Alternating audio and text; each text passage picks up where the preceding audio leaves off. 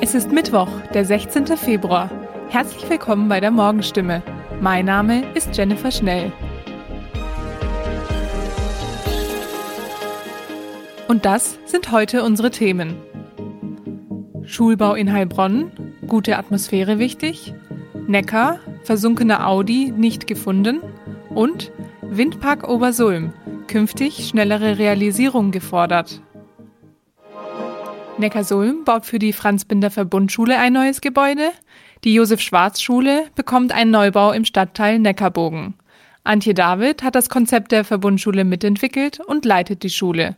Sie weiß, ein Schulhaus muss den Rahmen für andere Unterrichtskonzepte bieten. David appelliert dafür, neue Pfade zu gehen. Schule ändere sich, die Lernwelt werde künftig eine andere sein. Zudem ist ihr Lernen mit Bewegung wichtig. Es brauche Flächen, an denen die Kinder in einer großen Gruppe oder im Kleinen zusammenarbeiten können. An der Franz-Binder-Verbundschule können sich die Kinder zusätzliche Freiheiten erarbeiten und dort lernen, wo sie wollen, also beispielsweise in den Fluren. Kinder seien nicht ausschließlich auf Lehrer angewiesen. Räume seien auch Kommunikationsfläche, betont die Rektorin. Ralf Schönborn, Grundschulrektor der Josef-Schwarz-Schule, sieht das ähnlich. Er denkt über Stehtische nach, an denen in Gruppen gearbeitet wird. Prüfen will er zudem, ob man gebogene Tische kaufen könne, um sie in Kreisform zusammenschieben zu können. Das sei die demokratischste Form der Kommunikation, betont er. Alle Mitglieder der Gruppe seien gleich weit voneinander entfernt. Kinder bräuchten zwar Struktur, und die böten die Klassenzimmer, allerdings geht es Ralf Schönborn dabei um den eigentlichen Raum. Innen dürfe man überraschen, sagt er. Er wolle keine Uniformität. Als Beispiel nennt er die Präsentationsfläche, also der Bereich, an der sich die Tafel oder das Board befindet. Nur weil das an der einen Stelle hänge, dürfe es nicht die Aufteilung im Zimmer definieren. Eine erfolgreiche Schule hat aus Sicht der beiden Rektoren viele Bestandteile. Die Beziehungsarbeit zählt für Antje David dabei zum Herzstück. Es gehe darum, als Lehrer achtsam zu sein. Ralf Schönborn ist zudem die Kommunikation wichtig. Die Qualität hänge nicht nur von der Einrichtung und den Klassenzimmern ab, sagt Antje David. Die Räume würden aber positiv unterstützen können, ergänzt Ralf Schönborn. Auch nach zweitägiger Suche konnte das im Neckar versunkene Auto nicht gefunden werden. Am Sonntagabend geriet ein 37-jähriger Fahrer eines Audi RS6 auf Höhe der Gemarkung Gundesheim mit seinem Fahrzeug in den Flusslauf des Neckars. Wie die Polizei mitteilte, hatte der Mann bei der Slipanlage eine Pinkelpause eingelegt. Beim Wegfahren soll er versehentlich vorwärts gefahren sein, statt den Rückwärtsgang einzulegen. Der Luxuswagen trieb zunächst an der Wasseroberfläche, bis er dann auf Höhe der Gemarkung Böttingen vollständig im Neckar versank. Der Fahrer konnte sich noch rechtzeitig aus dem Fahrzeug befreien und das Neckarufer erreichen. Er erlitt einen Schock und war leicht unterkühlt. Den Sachschaden am neuwertigen Auto schätzt die Polizei auf rund 100.000 Euro. Die Berufsfeuerwehr Heilbronn war am Montag und Dienstag mit je zehn Mann im Einsatz, um das Fahrzeug zu suchen. Ein Boot mit Echolot suchte den Grund des Neckars ab. Zudem wurden Taucher eingesetzt. Bisher konnte der Audi jedoch nicht gefunden werden. Abgesucht hat die Feuerwehr einen Abschnitt von vier Kilometer Länge und bis zu 80 Meter Breite. Das entspricht etwa 45 Fußballfeldern. Ein möglicher Grund? Die Strömung unter Wasser sei sehr stark. Wenn sich zudem im Wageninneren eine Luftblase gebildet hat, könnte das Auto auch weitergetrieben sein. Auch wenn das versunkene Auto noch nicht gefunden wurde, ist der Fluss bei Gundesheim wieder für die Schifffahrt freigegeben. Man sieht sie schon von weitem. Die Rotoren der drei neuen Windräder auf Obersulmer und Bretzfelder Gemarkung drehen sich. Damit erzeugen in den Löwensteiner Bergen nun fünf Anlagen Strom. Sieben Jahre sind vergangen, bis das 21 Millionen Euro teure Projekt realisiert wurde. Bisher ein normaler Zeitrahmen. Land und Bund wollen diesen nun deutlich reduzieren. Der Ausbau der Windenergie muss schneller vorankommen, will man die Klimaschutzziele erreichen. Benjamin Friedle, Geschäftsführer des Bürgerwindparks Hohenlohe, ist froh, dass es nur wenige Einwendungen gegen das Projekt gab. Das führt er darauf zurück, dass Obersulm und Bretzfeld hinter dem Vorhaben stehen und die Abstände zur Bebauung relativ groß seien. Die Bürgerbeteiligung bei der Windenergie bezeichnet er als Riesenthema. Drei Viertel der insgesamt 340 langen Genehmigungen beschäftigten sich mit nur drei Einwendungen. Jedes Argument müsse von der Genehmigungsbehörde und dem Antragsteller geprüft werden und Gutachten teilweise ergänzt werden. Wenn der Gesetzgeber möchte, dass das Verfahren beschleunigt werde, müsse er sich mit der Bürgerbeteiligung auseinandersetzen, sagt Friedle.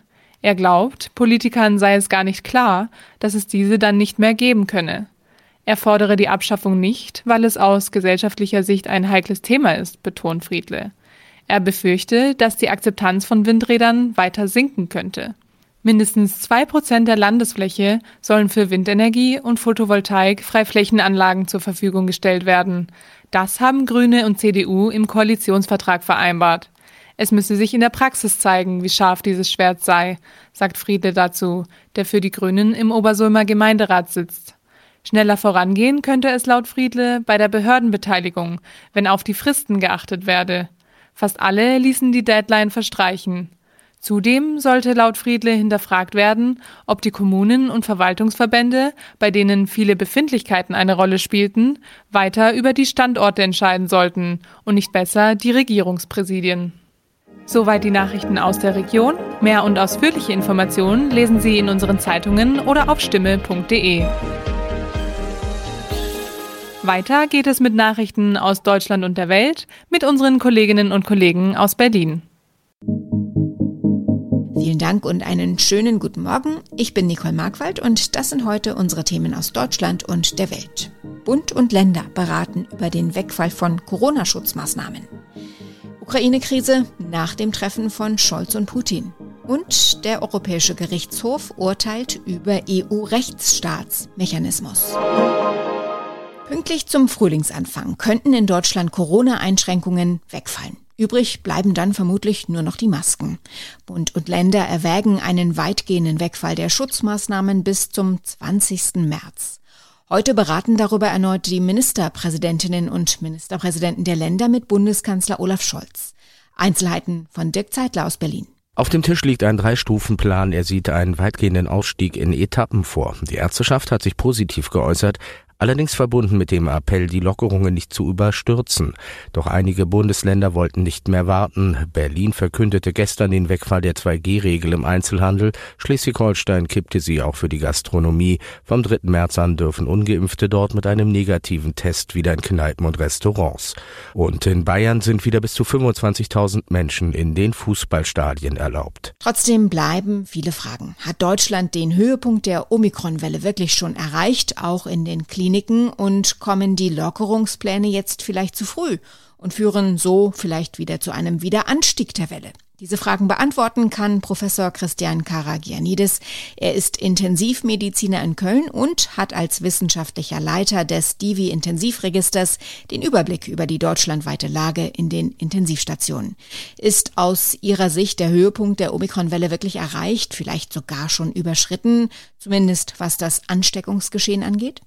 Also ich denke, sowohl was die Infektionszahlen auf den R-Wert betrifft, als auch die Modelle, die man, glaube ich, mit hinzunehmen äh, muss, äh, deuten sehr stark darauf hin, dass wir entweder schon eine Plateaubildung haben oder wirklich kurz davor sind. Wie sieht es mit Krankenhausaufnahmen und auf den Intensivstationen aus? Also wir haben bei den Intensivaufnahmen zwar einen Zuwachs zu verzeichnen, und zwar so, dass wir bei etwas über 100 Neuaufnahmen pro Tag waren am Abklingen der Delta-Welle und sehen seit ungefähr vier, fünf Wochen den Omikron-Effekt und haben im Moment wieder so etwas über 200 Neuaufnahmen pro Tag. Die Gesamtbelegung geht aber insgesamt nicht so stark hoch, so dass ich die Situation im Moment als kompensiert bezeichnen würde. Und auf den Normalstationen? Wir haben auf den Normalstationen einen etwas schlechteren Überblick. Wir wissen aber aus den Meldedaten des RKIs und auf der anderen Seite auch aus Meldedaten einzelner Bundesländer, dass wir doch einen erheblichen Anstieg der Patienten in den Krankenhäusern hatten. In Nordrhein-Westfalen sind wir zum Beispiel mit der Spitze jetzt deutlich über der Spitze der Delta-Welle. Aber auch da haben wir so erste Tendenzen dazu, dass dieser starke Anstieg jetzt zum Stillstand kommt oder zumindest nicht mehr mit der Geschwindigkeit weiter nach oben geht. Wie viel Unsicherheit ist da noch drin in den Zahlen? Es gibt ja zum Beispiel noch ansteckendere Omikron-Untervarianten, die Sorgen bereiten. Also wir haben insgesamt, glaube ich, drei Unsicherheiten. Die erste Unsicherheit ist, dass äh, diese Untervariante BA2 im Moment in Deutschland noch nicht dominant ist, so wie wir es in anderen Ländern hatten. Und dass es durchaus sein kann, dass wir nochmal eine, ja, etwas Verlängerung dieser Welle sehen werden, vielleicht aber auch nicht. Das zweite ist, die Inzidenzen bei den Älteren gehen erst seit drei, vier Wochen äh, wirklich nach oben. Das sieht man dann immer erst sehr zeitverzögert im Krankenhaus, weil dann erst die Älteren kommen. Und die dritte Unsicherheit, die wir haben, sind so ein bisschen die Todesfälle. Also wir sehen international, insbesondere in Ländern wie Dänemark, einen erheblichen Anstieg der Todesfälle, auch mit einer ziemlichen zeitlichen Latenz.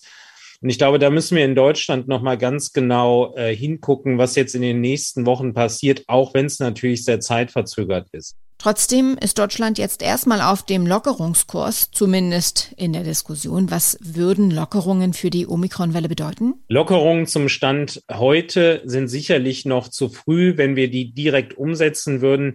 Aber ich glaube, es ist gut, dass wir jetzt ein stufenweises Konzept erarbeiten, wie wir das in den nächsten Wochen gestalten da wir insgesamt, glaube ich, viel Licht am Ende des Tunnels haben und das jetzt auch insgesamt gut vorbereiten können. Ich glaube aber nicht, dass wir das Ganze völlig überstürzen müssen. Die USA und die NATO sehen noch keine Anzeichen dafür, dass Russland, wie angekündigt, Truppen von der Grenze zur Ukraine abzieht. US-Präsident Joe Biden sagte, eine Invasion sei noch immer eindeutig möglich. Die USA wollten sich aber weiter auch um eine diplomatische Lösung bemühen. Hoffnung darauf hatte es bei einem Besuch von Bundeskanzler Olaf Scholz bei Russlands Präsident Wladimir Putin gegeben. Aber es bleiben noch viele offene Fragen. Ulf Mauder berichtet aus Moskau.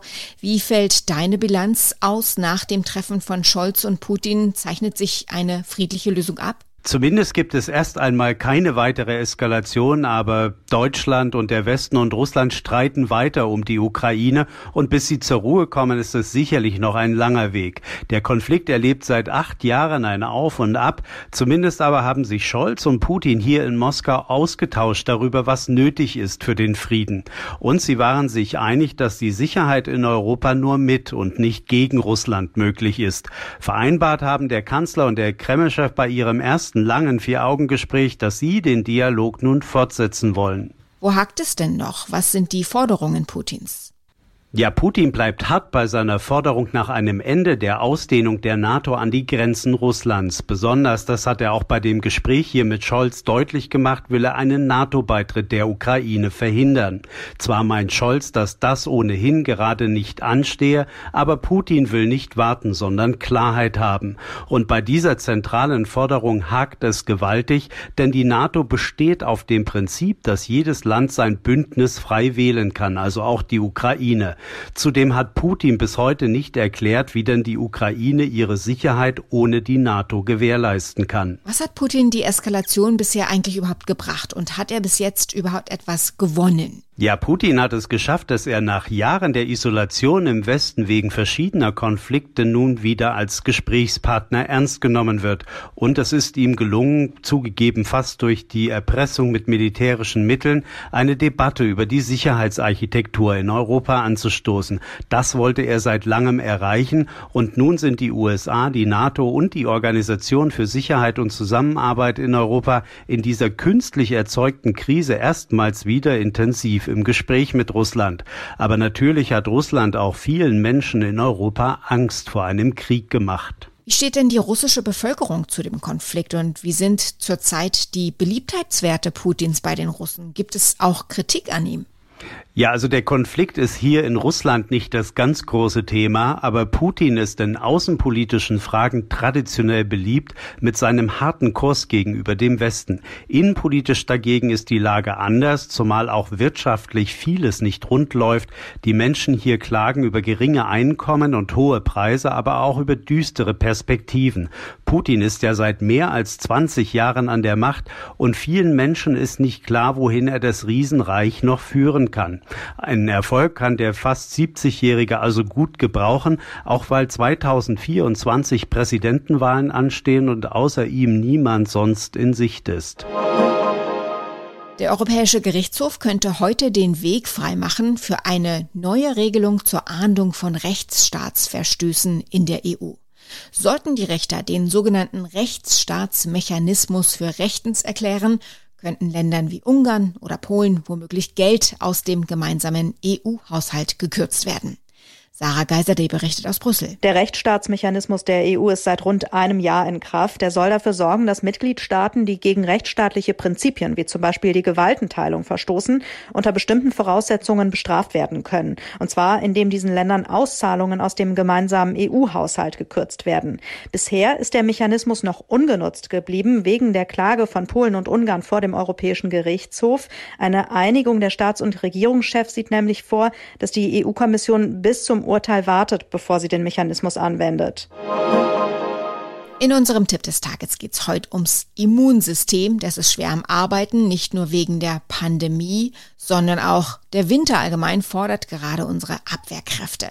Gleichzeitig sind wir im Winter wegen der Temperaturen oft weniger draußen und bewegen uns weniger. Man kann sein Immunsystem allerdings auch am Arbeitsplatz stärken. Ronny Thorau hat ein paar Tipps.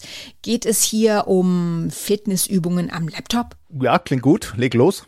ich muss ja hier reden. Ja, also äh, Bewegung ist generell natürlich immer gut. Also so alle ein bis zwei Stunden aufstehen und eine kurze Bewegung einbauen ist gut. Und die Mittagspause lieber draußen und in Bewegung verbringen. Ist auch besser fürs Immunsystem. Und beim Hin- oder Rückweg zur Pause kann man ja oder auch sonst am Tag Bewegungen einbauen. Treppe nehmen statt Fahrstuhl fahren oder auch mal schnell die Treppe hoch statt langsam. Oder auch zwei Stockwerke höher und dann wieder runter. Das läppert sich einfach über den Tag. Tag im positiven Sinne. Okay, und direkt am Arbeitsplatz? Ja, man kann zum Beispiel die Atemluft im Büro bewusst feuchter halten. Da reicht ein Gefäß mit Wasser auf der Heizung. Das stabilisiert die Feuchtigkeit auf den Schleimhäuten. Und die sind ja die erste Barriere für Viren und Bakterien. Und auch Hals und Rachen kann man feucht halten, indem man ab und an zuckerarmen Bonbon lutscht oder auch Salzpastillen. Und Cremes mit ungesättigten Fettsäuren, die machen die Haut widerstandsfähig. Auch die Haut ist nämlich eine Barriere für Schadstoffe, also auch irgendwo Teil der Abwehrkräfte. Und dann fällt mir ein, gibt's ja auch noch den berühmten Pausenapfel. Wie verhält sich's damit? Ja, der wird gern zitiert, man soll doch lieber in der Pause einen Apfel essen statt die Currywurst mit Pommes oder den Apfel nebenbei beim Arbeiten essen statt was Süßes.